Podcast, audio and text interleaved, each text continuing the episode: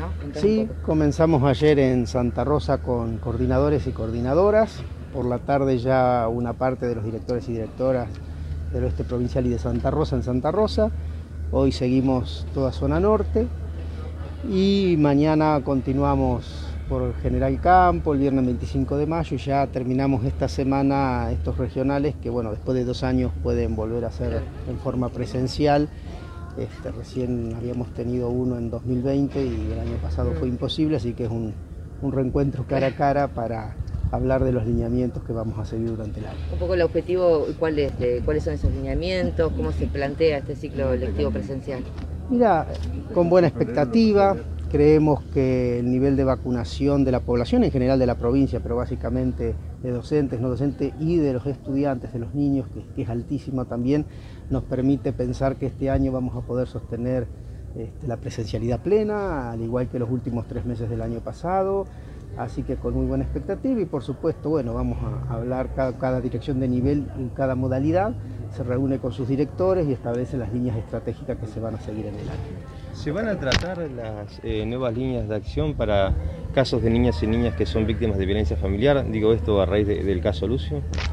No, no es que hay líneas de acción. Nosotros tenemos una guía de orientación desde hace muchísimos años. Sí lo que se hizo fue una actualización, que eso se hace en forma permanente porque varía de acuerdo a los contextos, y una especie de presentación más resumida con los pasos a seguir ante situaciones como esta para que sea de más sencillo el acceso del docente. Entonces está la guía en sí con definiciones, eh, con una extensión más importante y una más pequeña que simplifica los pasos a actuar cuando se presenta alguna situación de ese tipo, pero de base es la misma guía que hace ya muchos años tienen todos los establecimientos educativos. ¿Pero se actualizó a partir de este caso o no?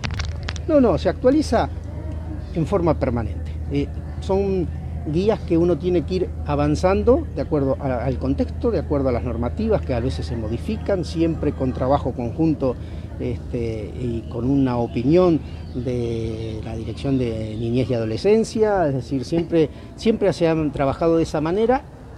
Es uno de los aspectos de la guía el caso de vulneración de derechos de los niños, pero también tenemos violencia en el noviazgo, también tenemos situaciones que se pueden generar en una escuela con algún joven con algún problema de adicciones, es decir, es una guía mucho más amplia que tiene varios este, espacios de, organización y que va dando las pautas de cómo tiene que actuar la escuela, la institución educativa ante esas situaciones.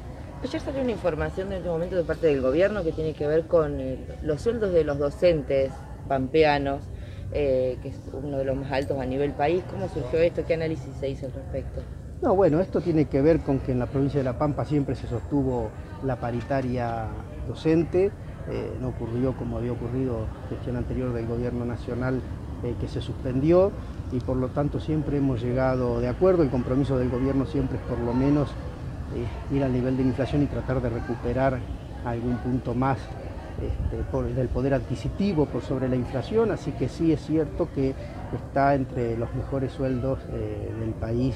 Este, cerramos la paritaria en el mes de diciembre, seguramente eh, en unos días más seguiremos avanzando para lo que viene del año.